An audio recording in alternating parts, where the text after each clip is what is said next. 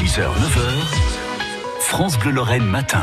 Bah, il fallait bien que ça arrive, Julie. Les Dragons ont été battus pour la première fois de la saison hier soir en championnat. Défaite 36 à 33 contre Brest aux arènes de Metz pour le dernier match de la saison régulière. Mais Metz Handball avait laissé plusieurs joueuses cadres au repos pour préparer la Ligue des Champions vendredi à Bucarest. Et puis on relativise aussi puisque les Messines sont quand même premières avant les playoffs.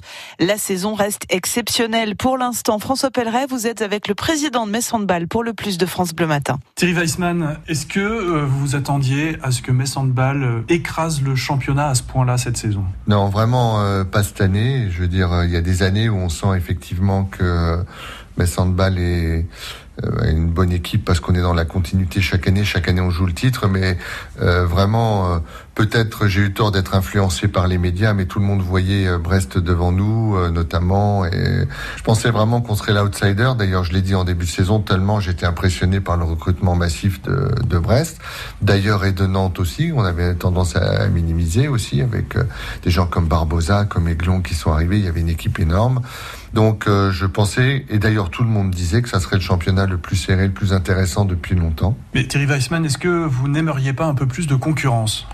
Alors euh, la concurrence, elle nous a, elle nous a, comment je vais dire, boosté puisque on a travaillé beaucoup plus, puisque on s'est appliqué dans plein de domaines, et donc la concurrence était là, elle nous a boosté. Maintenant, c'est nous qui avons franchi un cap, mais euh, je pense que les autres pendant l'été vont, en matière de recrutement, faire nécessaire pour essayer de nous rattraper. En regardant euh, sur les mois en arrière, quel a été le meilleur match euh, en championnat de Metz Handball?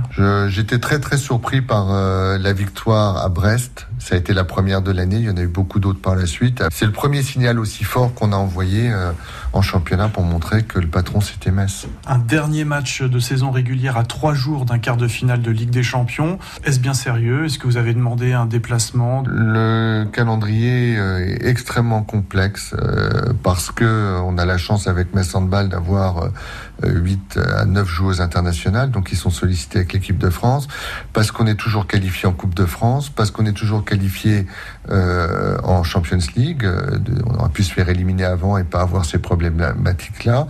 Donc moi, je considère qu'on a beaucoup beaucoup de chance de jouer sur tous les tableaux.